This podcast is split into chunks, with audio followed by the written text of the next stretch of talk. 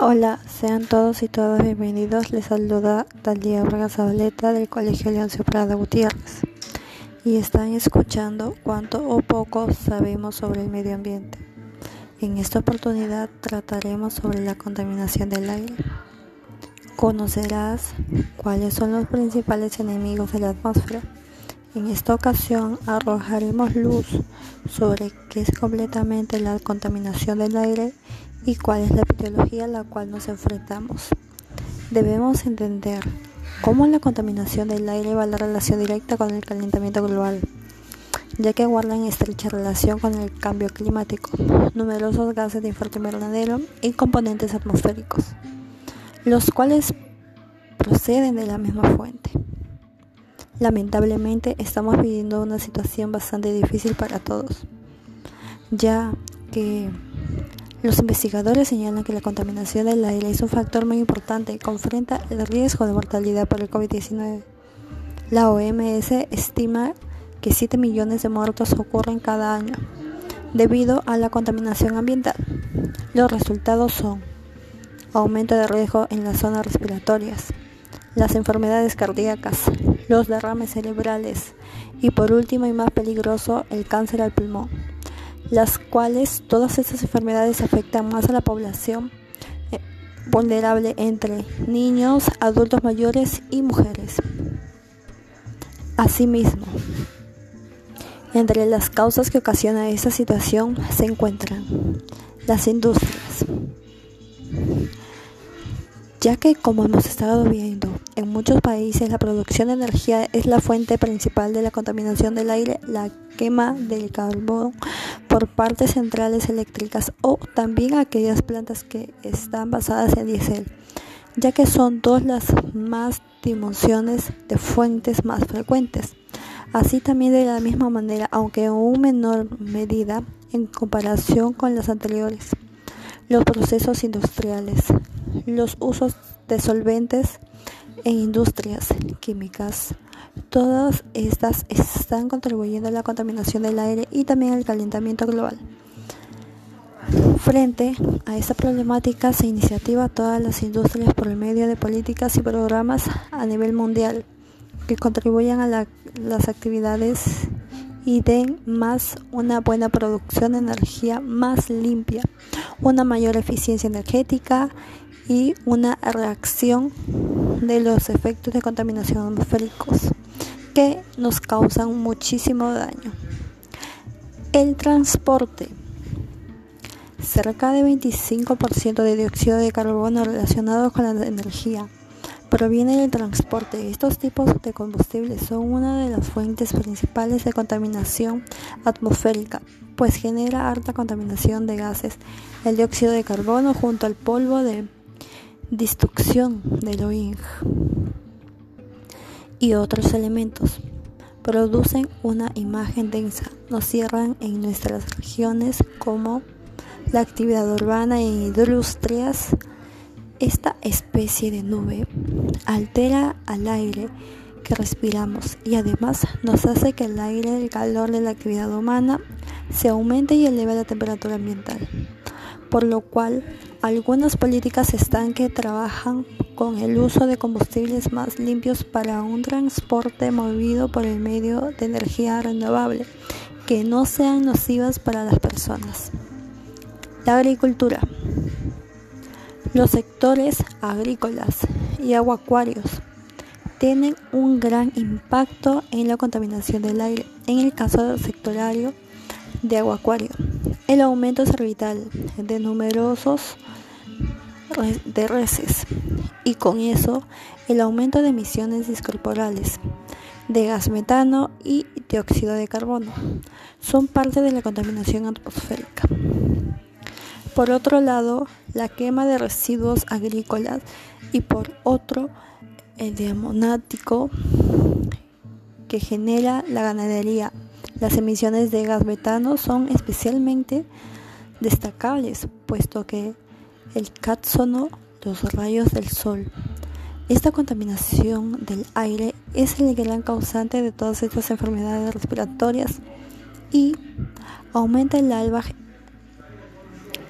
Esto, junto a las prácticas agrícolas como el uso de fertilizantes y plasticidas, representan un grave daño a algo importante debido a la escala grave a la escala para reducir esta contaminación de ese sector agrícola.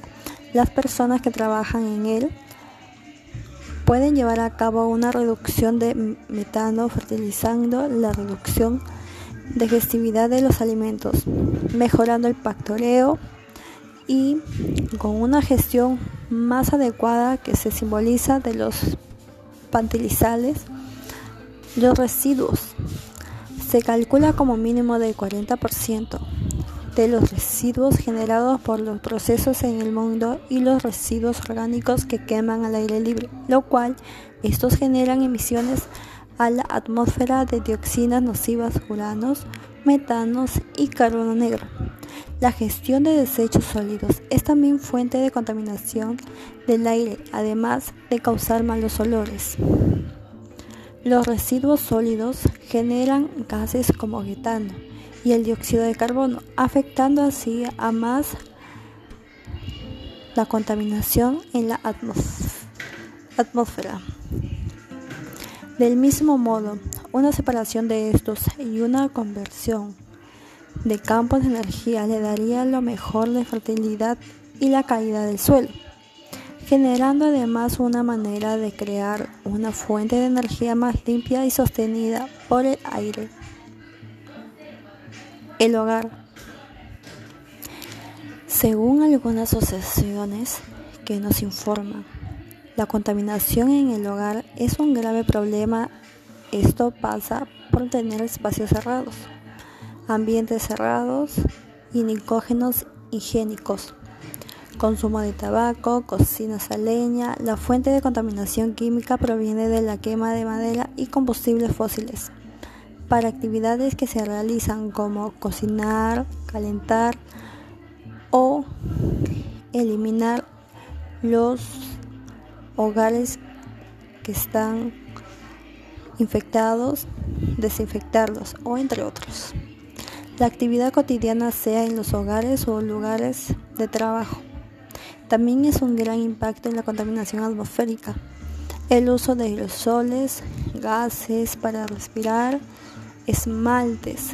Todos estos disolventes son uno de los, los productos más contaminantes.